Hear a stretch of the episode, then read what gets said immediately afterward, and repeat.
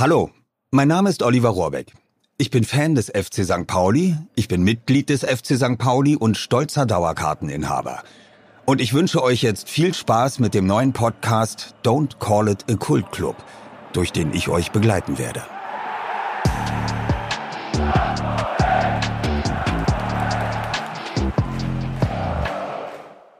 Der FC St. Pauli.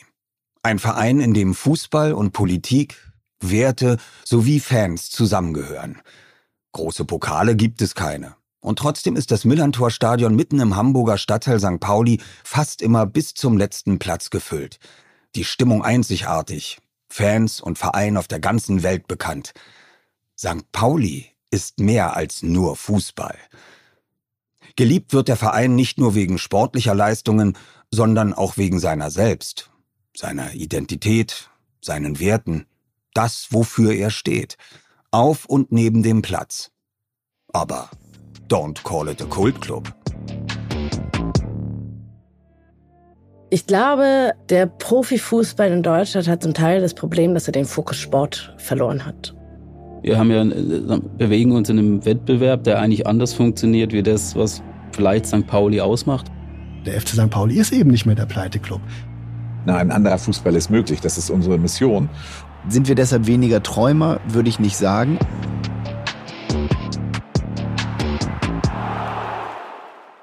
Der Podcast wird euch präsentiert von Kongstar. Auf und neben dem Platz, immer mit am Ball, unterstützt Kongstar den FC St. Pauli auch bei diesem Projekt. Denn gemeinsam sind wir mehr.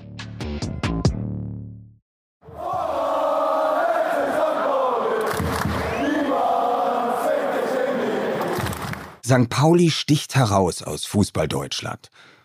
Ein anderer Fußball? Das muss am Millantor doch möglich sein. Was einfach klingt, ist oft ein Balanceakt. Wie schafft man es, im Milliardengeschäft Fußball wettbewerbsfähig zu bleiben, ohne seine Ideale über Bord zu werfen? Zweimal stand der FC St. Pauli kurz vor dem finanziellen Kollaps. Doch zeigt sich immer wieder. Unter? Nein, das geht er nie.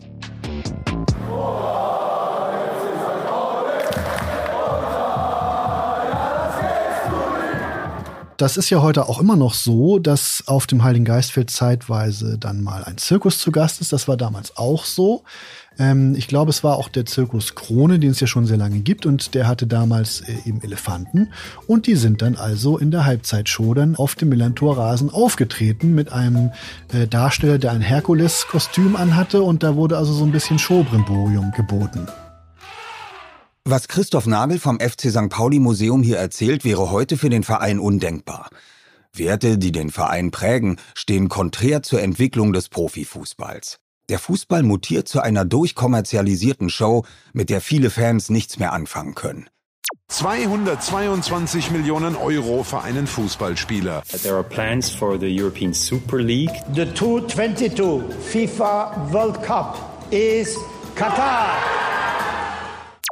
Also so wenig im WM-Fieber wie dies Jahr, glaube ich, waren wir alle noch nie. Wie in aller Herrgottsnamen kann es sein, dass die überhaupt diese WM kriegen? Und da kann man eigentlich nur froh sein, wenn man damit nichts zu tun hat. Auch wenn der FC St. Pauli, wie Ex-Trainer Timo Schulz sagt, nichts mit der WM zu tun hat. Der Club ist Teil des modernen Fußballs. Mal in Liga 1, mal in Liga 3. Seit Sommer 2011 nun konstant in der zweiten Bundesliga wenn auch mit Höhen und Tiefen. Oh Mann, St. Pauli ist echt zu blöd, ey. Felix Brich pfeift ab in der letzten Spielminute mit der allerletzten Aktion. Erzielt Sandhausen mit Riese Bachmann das 1 zu 1. Ich bin sprachlos, weil dieses Spiel kannst du niemals, kannst du hier Punkte abgeben. Also unfassbar schwach, unfassbar schlecht. Position, Eckball fliegt langer Pfosten links, Kopfball, Tor! Tor! Erik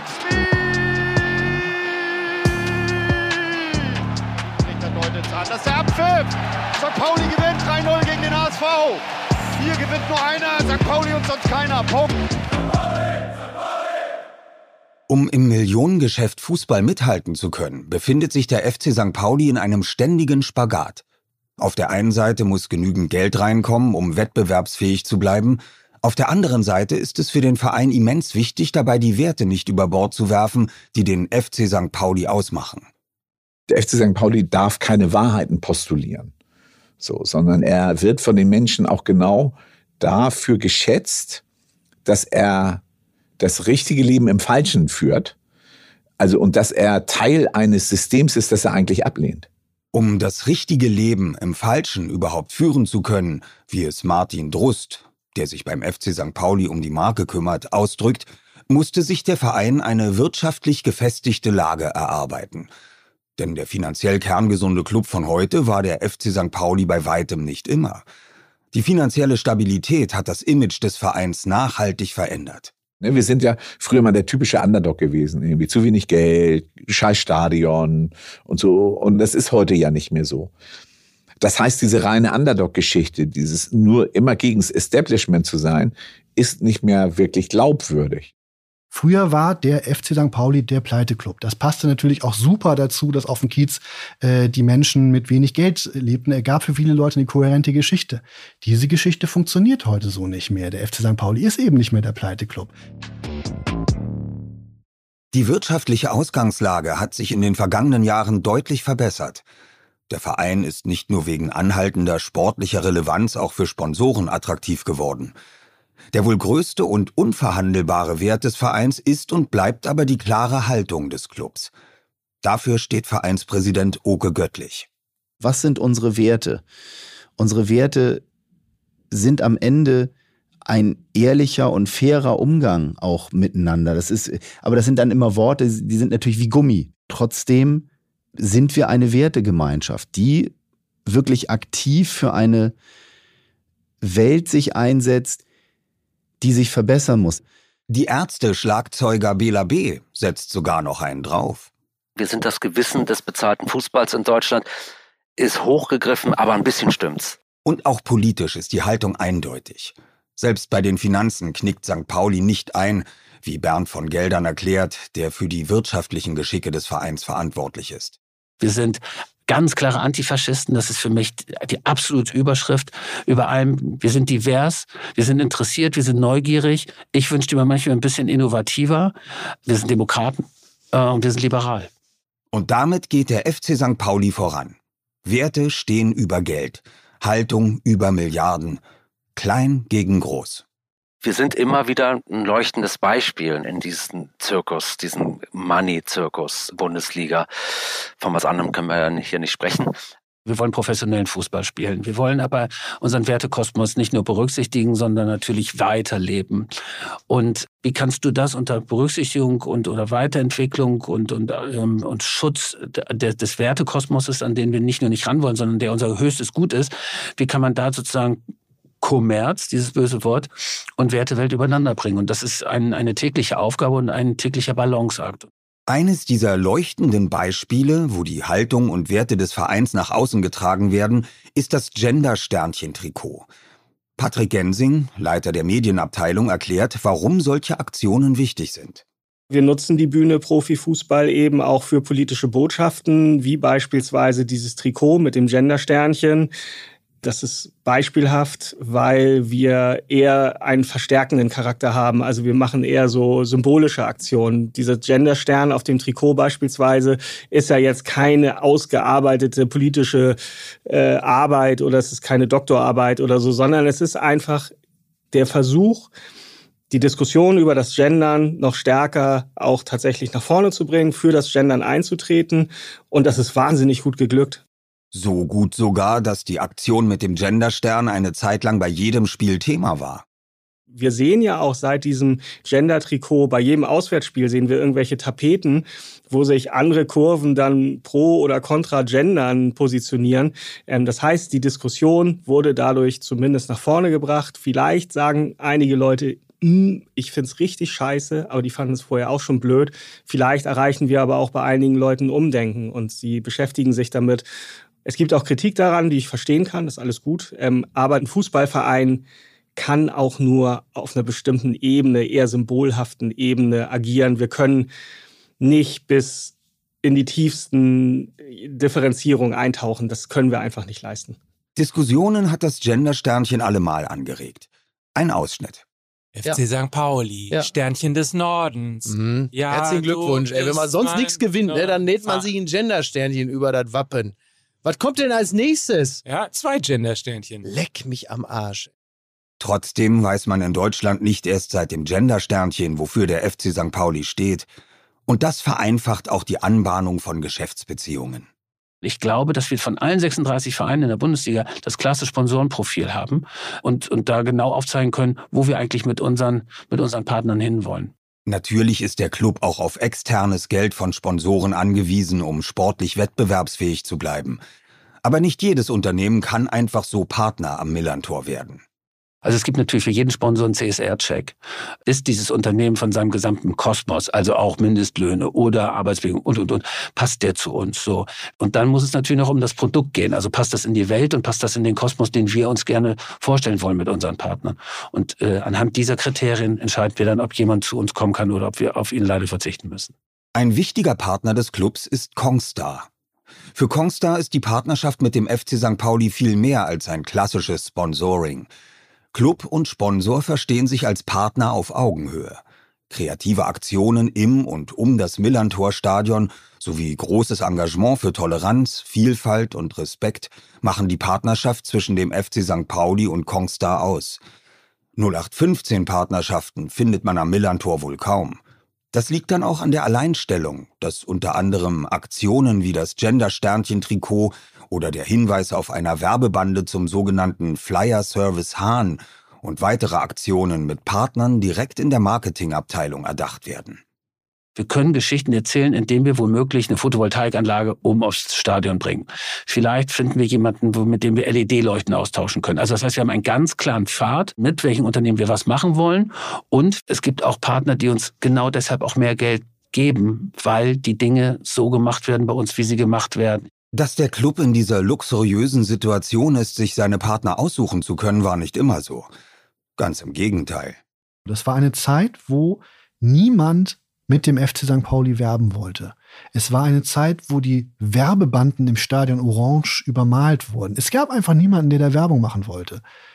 Das war eine Zeit, wo äh, der Brustsponsor des FC St. Pauli verlangte, dass sein Logo übernäht wird. Der FC St. Pauli galt so sehr als Pleiteklub, dass du nicht äh, da präsent sein wolltest. Eine kleine Pointe der Geschichte ist, der Brustsponsor, der nicht auf der Brust sein wollte, ist kurz darauf selbst pleite gegangen. Erfolg und finanzielle Probleme liegen beim FC St. Pauli also fast schon traditionell oft dicht beieinander. Dem ersten Bundesliga-Aufstieg 1977 folgt der direkte Wiederabstieg und schließlich die Pleite und der Zwangsabstieg in die Oberliga Nord. Christoph Nagel erinnert sich. Sie sind in die erste Bundesliga aufgestiegen, sind aber leider auch gleich wieder abgestiegen und mussten dann feststellen, als sie eine eigentlich ziemlich ordentliche Zweitligasaison gespielt haben für einen Absteiger, dass dummerweise die Finanzen aber mal so gar nicht in Ordnung waren. Das heißt also, dass der FC St. Pauli dann also ganz kurz vor der Insolvenz stand und der DFB hat ihm schlicht und einfach die Zweitligalizenz entzogen. Er musste dann in der dritten Liga weiterspielen. Damals spricht das Hamburger Abendblatt von der größten Zerreißprobe der Vereinsgeschichte. Weder bei der Traditionszeitung noch in Fankreisen können sie ahnen, welche finanziellen Dramen die Zukunft für den Verein noch bereithalten würde. Aber vorher wird im August 1979 erstmal Wolfgang Kreikenbohm zum Vereinsvorsitzenden gewählt. Dem neuen Boss gelingt eine finanzielle Sanierung am seidenen Faden. Schulden hat der FC St. Pauli aber auch am Ende seiner Amtszeit noch. Sportlich geht es aber langsam wieder aufwärts.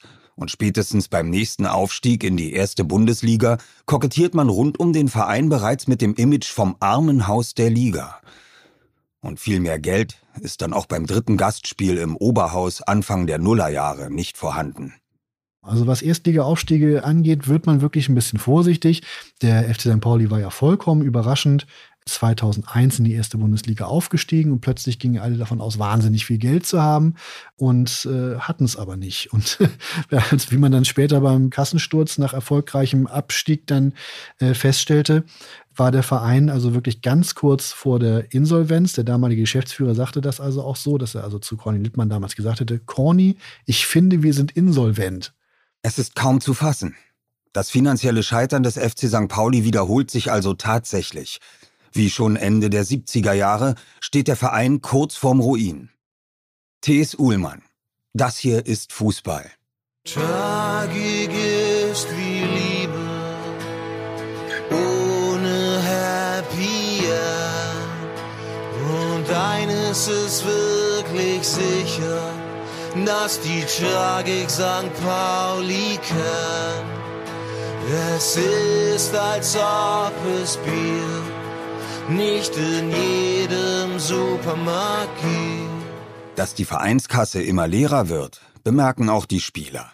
Ich weiß noch, dass mal die, die Heizung im, im Clubheim damals ausgefallen ist und der Ölmann fuhr mit seinem Wagen vor und sagte dann, ja, also ich habe das jetzt hier dabei, aber ihr habt die letzten beiden Rechnungen auch schon nicht bezahlt. Also wenn ich jetzt hier nochmal voll tanken soll, damit eure Spieler am Wochenende warm duschen können, äh, muss ich erstmal 500 Euro haben.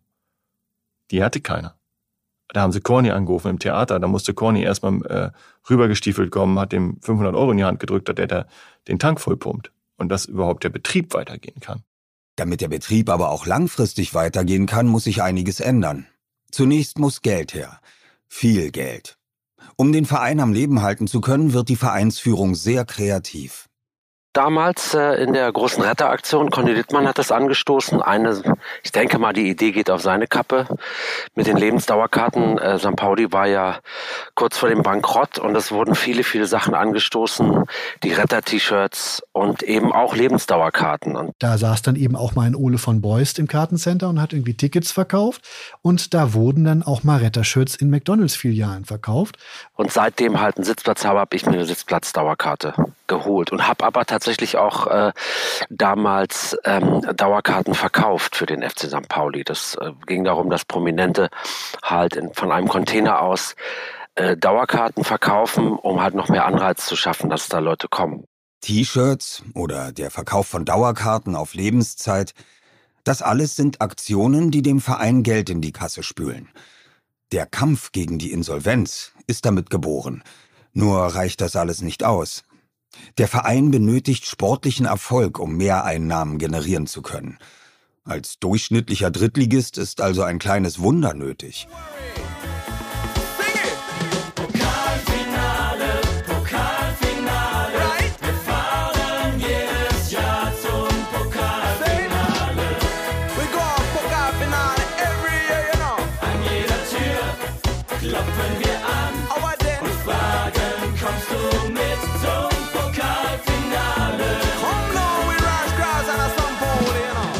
Kommt natürlich jedes DFB-Pokalspiel daher wie ein echter Segen.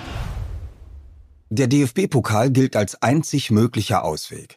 Denn im DFB-Pokal bekommt ein Verein für jede erreichte Runde eine Prämie ausgeschüttet. Prämien, die der klamme FC St. Pauli in seiner Situation sehr gut gebrauchen kann. In den ersten beiden Runden schlägt St. Pauli Burghausen und Bochum. In der dritten Runde wartet dann mit Hertha der erste Bundesligist. Die zweite Halbzeit der Verlängerung. Konzentration. Zelentic. Tor zum 4 zu 3. Glück hat nur der Tüchtige. An diesem Abend stimmt dieser Satz. Und dann ist vorbei. Und es gibt kein Halten mehr. Die Pokalserie kam halt vollkommen unerwartet über den FC St. Pauli und seine Fans. Es war unfassbar, das war halt ein Rausch. Hertha BSC irgendwie mit den ganzen Marcelinho und hin und her und den ganzen Stars irgendwie so und ja, unfassbarer Rausch, Spiel für Spiel für Spiel. So und das Ganze auch auf dem Platz. Also da gab's ja auch, das war ja auch ein Rausch. Die Fans waren im Rausch, also das war ist so so ja, Gruppenekstase irgendwie. Keine Ahnung, das klingt jetzt so schlimm nüchtern, aber war schon, es war schon krass. Wolf Schmidt begleitet den FC St. Pauli schon seit Jahren mit seinen Live-Reportagen im AFM-Radio. Auch bei der B-Serie war er als Live-Reporter dabei. Also das ist, glaube ich, kein Spaß. Also das ist, weil man, da ist man dann so am Bibbern, so ungefähr. Also weil, ne, da ist, das ist kein Spaß. Das ist dann schon echt ein ganz schöner Emotionsterror und du musst da aber gleichzeitig irgendwie was machen.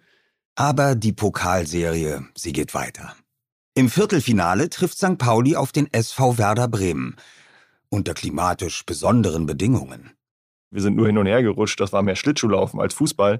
Aber Felix Brüch hat gesagt, Fußball ist Freiluftsport, wir spielen. Und in dem Moment funkelten unsere Augen, weil wir genau wussten, also wenn wir eine Chance haben gegen Werder Bremen mit Miku und Naldo und Wiese, Klose und Klasnitsch, das waren ja eigentlich nur Spieler, die, die wie ein paar Wochen später zur Weltmeisterschaft wollten und Weltmeister werden wollten, äh, dann jetzt. Und genauso ist es auch gekommen. Und so, St. Pauli kommt jetzt. Bald Schulz. Reinke war da nicht dran. Morena. Der Ball ist drin und das Tor wird gegeben. Fabian Boll.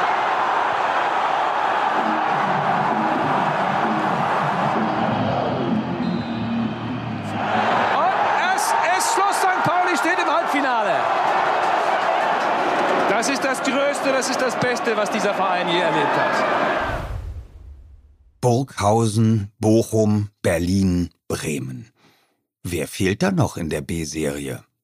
Natürlich. Im Halbfinale treffen die St. Paulianer auf die Bayern. Und wieder jemand mit B. Also es war dann irgendwann ja für uns selber so klar, äh, die irgendwie gezinkte Karten hier oder was ist los? Hargreaves. Der hat einen guten Schuss. Hollerith. Der ist drin. Bayern München führt 1 zu 0.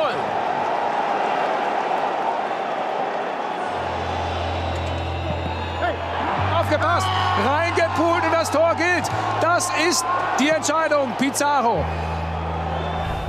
St. Pauli verliert das Halbfinale gegen die Bayern mit 3 zu 0.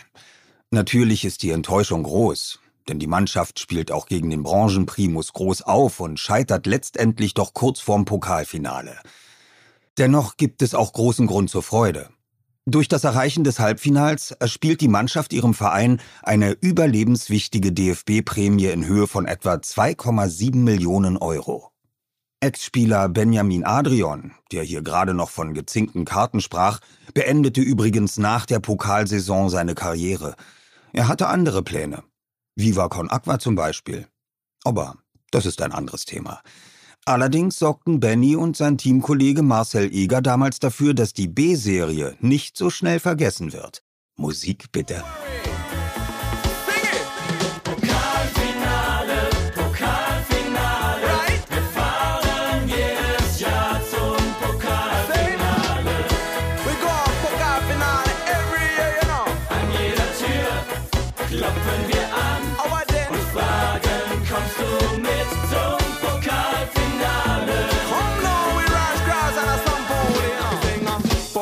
Pokalfinale, Pokalfinale is a big, big thing.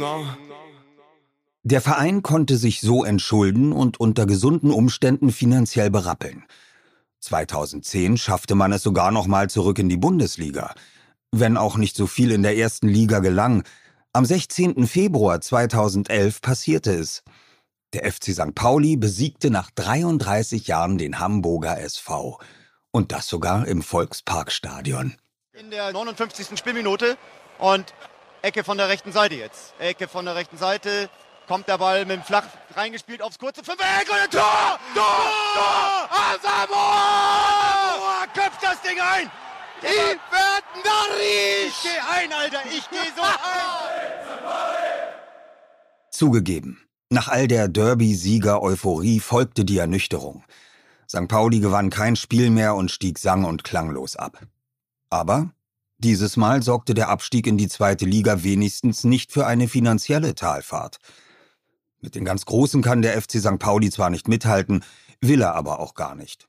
Denn im deutschen Fußball strebt man inzwischen immer mehr danach, finanziell das Maximum rauszuholen und wirft dabei immer mehr Werte über Bord.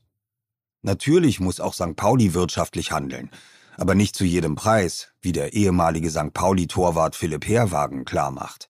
Manche Vereine hm, gehen halt den Weg des, äh, des größten Kapitalgebers ähm, und andere Vereine wie der FC St. Pauli versuchen in einem unmenschlichen Business doch noch den menschlichen Weg zu finden. St. Pauli quasi als Oase der Menschlichkeit in einem turbokapitalistischen Haifisch-Business? Das wäre vielleicht etwas zu viel gesagt. Aber falsch ist es deshalb trotzdem nicht. Denn im Vergleich zu vielen anderen Vereinen zählen am Millantor noch ein paar andere Dinge. Vielleicht haben die Fans hier auch deshalb ein ganz besonders enges Verhältnis zum Verein. Die großen Verbände laufen gerade Gefahr, ähm, das Wichtigste, nämlich den Menschen und den, den Fan, der ins Stadion kommt und diese Emotionen und, und diese Bereitschaft mitbringt, äh, viel für den Verein herzugeben, ähm, gerade so ein bisschen zu verlieren. So werden Vereine an anderen Standorten von finanzstarken Investoren übernommen. Mit Sonderregelungen wird dabei die 50 plus 1 Regel ausgehebelt. Und längst nicht mehr überall in Fußball Deutschland hast du als Vereinsmitglied noch ein Mitspracherecht oder kannst überhaupt ohne weiteres Mitglied werden. Fakt ist aber, du kannst bei RB Leipzig nicht Mitglied werden. So, sondern das kannst du erst, wenn du, sage ich mal, äh, in Anführungsstrichen von des Dosis Gnaden äh, dann ähm, äh, bestimmt wirst, dass du auch mitsprechen darfst. So. Und dementsprechend äh, ist das irgendwie so ein, so ein Fußballkonzern. Ein Fußballclub wird zum Fußballkonzern? Für einen Verein wie den FC St. Pauli ein undenkbares Szenario. Schlicht nicht vorstellbar. Oder? Im Jahr 2006 startet die Red Bull GmbH eine Offensive, die sich rückblickend als Zäsur in Fußball Deutschland bezeichnen lässt. Zur besseren Vermarktung seines Produktes will der Getränkekonzern ein lukratives Fußballprojekt installieren. Dazu klopft man zunächst bei maroden und chronisch klammen Traditionsvereinen wie 1860 München, Fortuna Düsseldorf oder dem FC St. Pauli an. Moment. St. Pauli? Ganz genau. Red Bull hat sich in seiner jahrelangen Anbahnungsphase auf dem deutschen Markt damals tatsächlich auch dem FC St. Pauli als Investor angeboten. Es war der Sommer 2007. Die finanzielle Lage beim FC St. Pauli ist, wie so häufig, angespannt. Stefan Ort erinnert sich. Es war eine Anfrage vom Red Bull-Konzern in unseren Verein einzusteigen, ihn zu übernehmen und komplett zu vermarkten und ein neues Stadion zu bauen und einen großen sportlichen Erfolg zu kaufen. Punkt. War für uns nicht interessant und war überhaupt nicht unser Weg. Einzig eher noch überraschend, bis hin zu sehr überraschend, dass ein Konzern, ein Verein wie den FC St. Pauli aussucht, der ja eine ganz andere Kultur anlandet, der überhaupt nicht darauf aus ist, durch Geld irgendwelche Erfolge sich zu kaufen. Also ich glaube, da hat sich die Konzernebene damals nicht genug Gedanken gemacht. Sie wollten halt eine große Strahlkraft, aber da haben sie ja erst uns, ich glaube später sogar noch 1860, zwei Vereine angefragt, die dafür die falschen waren. Und dann da später haben sie sich ja dann auch für Leipzig entschieden. Das konnten sie dann, da konnten sie so Einfluss nehmen. Sind ja bis heute, glaube ich, nur eine Handvoll Mitglieder, die da alles entscheiden. Mit neun Mitgliedern in die zweite Liga. Die Strategie des Brauseherstellers Red Bull in Leipzig scheint aufzugehen ist auch ein Weg, sportlich Erfolg zu haben. Nichts für uns und unser Weg ist äh, der, oder war der der mitgliederorientierten und auch entscheidenden Verein und ähm, deswegen war nie die Frage, jemanden ins Boot zu holen, der mit unserem Verein macht, was er für richtig hält. Nichtsdestotrotz waren wir in einer Zeit, wo wir fast pleite waren, wirtschaftlich gerade wieder am Wachsen waren, äh, äh Stabilität äh, erarbeiten konnten und ein so gerne Stadion für uns alle bauen wollten und überhaupt kein Geld dafür hatten, war das natürlich total überraschend, dass auf einmal so ein Topf vorhin aufgemacht ist. Nichtsdestotrotz relativ schnell, und damit meine ich, das waren also keine zwei Tage, äh, danke für den Kontakt, aber kommt bei uns in Frage relativ schnell die Absage, ohne auch jetzt eine riesengroße Diskussion daraus werden zu lassen. In Leipzig geht die Rechnung von Red Bull relativ schnell auf. Der Rasenballsportverein steht vor dem Aufstieg in die zweite Liga. In die fußballerische Wiederbelebung des Ostens hat der österreichische Unternehmer Dietrich Mateschitz viel Geld investiert und sich dafür mit dem Wohlwollen des DFB bisher das alleinige Sagen gesichert. Aber trotz des Erfolges von RB fühlt man sich beim FC St. Pauli eher bestätigt, wenn man den Blick auf den Leipziger Weg richtet. Sportchef Andreas Bornemann erklärt warum. Wenn das natürlich, sag mal, über diese Investoren, wo dann auf einmal ungleiche Verhältnisse, wir haben ja auch ein Stück weit das in der, in der Liga von den Konzernvereinen, von stark geförderten, unterstützten äh, Sponsoren in, in Leipzig und äh, wo man hinschauen da. Das verändert natürlich den Wettbewerb und, und sag mal, da wo Startplätze reduziert sind in der ersten und in der zweiten Liga, da ist es halt auch immer ein Kampf um die Plätze und da äh, sollte eigentlich so der die sportliche Leistung und, und, und was ein Verein sagen wir, aus seinen Möglichkeiten, mit seinen Möglichkeiten herausholt, auch, auch bestimmt sein und eben nicht sozusagen zu stark extern durch, durch große Summen und Gelder, die den, die den Wettbewerb sagen wir, total verzerren und ein Stück weit eben auch, ähm, glaube ich, äh, auf Strecke auch dazu führen, dass die, die Attraktivität insgesamt darunter leidet und ein, ein hoch ausgeglichener Wettbewerb, wo jeder jeden schlagen kann, wo nicht vorhersehbar ist, wie es am Ende ausgeht, ist immer noch der beste Wettbewerb und der ist gefährdet, wenn zu stark extern sozusagen eingegriffen wird und diese Verhältnismäßigkeiten verrückt und verschoben werden. Und dafür kämpft äh, FC St. Pauli. RB Leipzig und FC St. Pauli. Unterschiedlicher könnten zwei Wettbewerber, die im Fußball der Gegenwart agieren und funktionieren, also nicht sein. Wobei, politisch sind sie beide, wenn auch auf eine völlig gegensätzliche Art und Weise, findet Oke Göttlich. Natürlich transformiert ein Leipzig als Fußballkonstrukt und Systemsprenger der Liga eine politische Debatte. Also, ich sage jetzt mal, mit dem Argument zu kommen, Leipzig ist unpolitisch und der böse FC St. Pauli, der so politisch ist, ist einfach so, so perfide und falsch gedreht, dass man äh, gar nicht mehr versteht, wo einem eigentlich der Kopf steht dann. Leipzig ist extrem politisch und möchte ein glatt gebügeltes, mega erfolgreiches, super organisiertes, mega professionelles ähm, Fußballkonstrukt sein, was im Idealfall erfolgreicher als Man City ist, damit mehr Geld hat als ein Staatsfonds aus Katar und mit diesem Geld unter Umständen ähm, wiederum politische Sachen unterstützt. Nicht nur Investoren werden beim FC St. Pauli abgelehnt. Während sich die Fans bei anderen Clubs längst an Namen wie Allianz oder Commerzbank Arena gewöhnen mussten, haben beim FC St. Pauli die Vereinsmitglieder entschieden. Der Name Millantor-Stadion sollte nicht verkauft werden.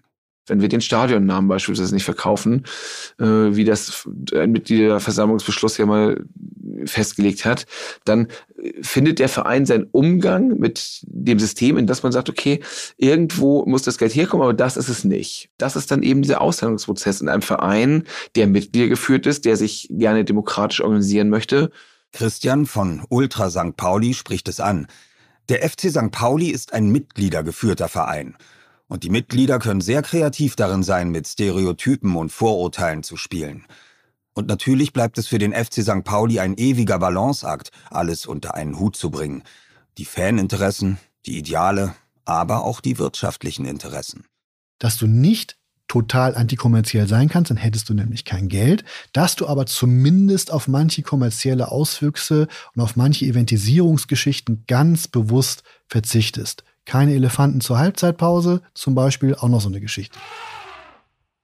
Zirkusdarbietungen mit Elefanten, mitten auf dem Rasen des Millantors. Erinnert ihr euch noch? Davon hat Christoph Nagel ganz am Anfang gesprochen. Zum Glück gibt's das heute nicht mehr. Und auch sonst vermarktet der FC St. Pauli einiges bewusst nicht. Es gibt keine albernen Danke-Bitte-Spielchen, ähm, wenn ein Tor gefallen ist. Es gibt keine roten Karten oder Eckbälle, die von irgendwie Autoabriss, äh, sonst was, Birnen, Paar Schulke präsentiert werden. Ähm, das gibt's alles nicht. Also diese, es, ist, es sind äh, doch einige Exzesse des modernen Fußballs dem FC St. Pauli erspart geblieben. Gar nicht so einfach, sich und seine Werte nicht im Fußballzirkus zu verlieren und den Fokus an Spieltagen auf dem Fußball zu belassen. Sportchef Andreas Bornemann. Es ist natürlich schon die große Gefahr, dass man irgendwie schauen muss, dass es eben nicht so diesen Moneyball-Charakter kriegt oder so, weil er im, äh, das es soll ja im Kern ist es das Spiel, was eigentlich Leute begeistern soll und wo sie auch noch irgendwo eine, eine, eine Verbindung, eine Identifikation auch mit herstellen können. Und äh, je weiter man sich, sag mal, also der Fußball oder das, das Geschäft dann davon entfernt, desto größer sehe ich die Gefahr, dass da vielleicht auch irgendwann mal die, sich die Leute davon äh, abwenden, weil sie eigentlich äh, dieses Spiel gar nicht mitmachen wollen. Das Spiel der Kommerzialisierung will auch der Verein nicht ohne weiteres mitmachen. Auch wenn der FC St. Pauli Teil des Milliardengeschäfts Fußball ist, schlägt er innerhalb dessen einen eigenen, einen anderen Weg ein. Wir haben ja, äh, bewegen uns in einem Wettbewerb, der eigentlich anders funktioniert wie das, was vielleicht St. Pauli ausmacht und auch ein Stück weit dafür steht. Es gibt ja auch ähm, so seit einiger Zeit, wenn man so sagt, so ein bisschen ein, ein anderer Fußball ist möglich. Es ist ja auch so, ein, so, eine, so eine Mission, so ein Motto, dem der FC St. Pauli folgt. Im Prinzip haben wir ja diese Mission mit ein anderer Fußball ist möglich. Wir begreifen uns als Wertegemeinschaft. Wir sind eine Plattform für diese Werte und äh, das ist meines Erachtens dieser eher anti-established äh, Rolle eine gestalterische hinzuaddieren. Den Fußball in Deutschland gestalten. Besser gesagt, ein anderer Fußball ist möglich. Daraus entsteht unter Präsident Oke Göttlich ein gleichnamiges Positionspapier. St. Pauli setzt sich für eine Diskussion um die Gehaltsobergrenze ein und für die 50 plus 1 Regelung. Ganz so einfach ist die Umsetzung im durchkommerzialisierten Profisport jedoch nicht. Wir glauben an einen anderen Fußball. Wir versuchen auch einen anderen Fußball zu bewegen. Ich glaube, ähm, der Profifußball in Deutschland hat zum Teil das Problem, dass er den Fokus Sport verloren hat. Und für mich gehört halt also dieses Thema, wir machen Sport total im Mittelpunkt und nicht das, wie verdienen wir noch mehr Geld, sondern wir verdienen Geld, um erfolgreich Fußball zu spielen, im Best Case. Und das hat sich total verschoben. Nur, du drehst ja alleine nicht die Welt um. Ja, das, das ist eben ein politischer, demokratischer Prozess am Ende. Und ähm, ich bin schon dann ein Freund von demokratischen Prozessen, weil mir noch bisher nichts anderes um die Ecke gekommen ist, wo ich das Gefühl gehabt hätte, okay, das wäre jetzt der total bessere Ansatz. Und dementsprechend verliert der FC St. Pauli auch häufig, ja, in, in Debatten oder in, in, in Ideen, Wettbewerben. Und sind wir deshalb weniger Träumer, würde ich nicht sagen, aber natürlich bist du in einer Funktion, musst du dich einer Lizenzierungsordnung unterwerfen. Und das ist eben ein hart realistisches Spielregelwerk, den sportlichen Erfolg gänzlich unterzuordnen, passt nicht in das Konzept des Clubs. Sport und Erfolg dienen als einzigartige Anziehungskraft und sind daher auf keinen Fall zu vernachlässigen. Der Fußball ist für uns eine Plattform, der ausstrahlt in die Gesellschaft. Und ich sage immer, je erfolgreicher wir Fußball spielen, umso mehr Leute erreichen wir mit den Themen, die wir anschieben wollen. Und das ist unser wesentlicher Treiber. Und gerade beim FC St. Pauli, wo es nicht nur um Profifußball geht, sondern auch um die Themen drumherum. Und Aki Watzke von Borussia Dortmund sagt immer, Oke, ja, du musst dich mehr um Fußball kümmern. Ihr, ihr, ihr spielt nur nicht erste Liga, weil ihr alles andere auch noch macht. Und dann sage ich, Aki, aber deshalb äh, ist der FC St. Pauli auch der FC St. Pauli und unsere Fans und unsere Mitglieder haben es zu einem der bekanntesten Fußballclubs äh, äh in Deutschland gemacht, ohne dass wir je einen Pokal gewonnen haben, außer den OZ-Pokal. Der Club kann auch ohne Titel im Profifußball mithalten. Auf dem Platz wird die Bühne geschaffen, um Werte zu transportieren, die seit Jahrzehnten von den Fans gelebt werden. Je größer die sportliche Bühne, desto größer die Bühne für Werte und Fans. Wenn man sagt, das sind Werte, die man in die Welt tragen will. Wir, wir sind, St. Pauli ist die große Idee, ja. Dann geht das natürlich nur über Professionalisierung und über Erfolg und, und Sichtbarkeit im Sportlichen. Aber der Inhalt, das Leben kommt nach wie vor von ganz unten. Und wir müssen nur sehen, dass wir durch hoffentlich baldigen sportlichen Erfolg ein bisschen mehr diese Werte, diese Geschichte weiter erzählt, dass uns mehr Leute zuhören. Und das erwartet euch in der nächsten Folge. St. Pauli ist nicht tolerant. Es wird uns immer aufgedrückt, ach, die St. Pauli-Fans sollen ja immer alle so tolerant sein. Nein, wir sind nicht tolerant Nazis gegenüber. Und das wollen wir auch nicht sein. Das Millantor-Stadion ist das erste Stadion, in dem ich nicht rassistisch beleidigt wurde. Alles im Leben ist politisch. Teilweise würde ich auch sagen, es ist einfach gesunder Menschenverstand, wenn es darum geht, irgendwie ähm, zu versuchen, diskriminierungsfrei zu leben. Beim FC St. Pauli lassen sich Politik und Fußball nicht voneinander trennen. Schon richtig gut und besser als früher, aber immer noch nicht perfekt.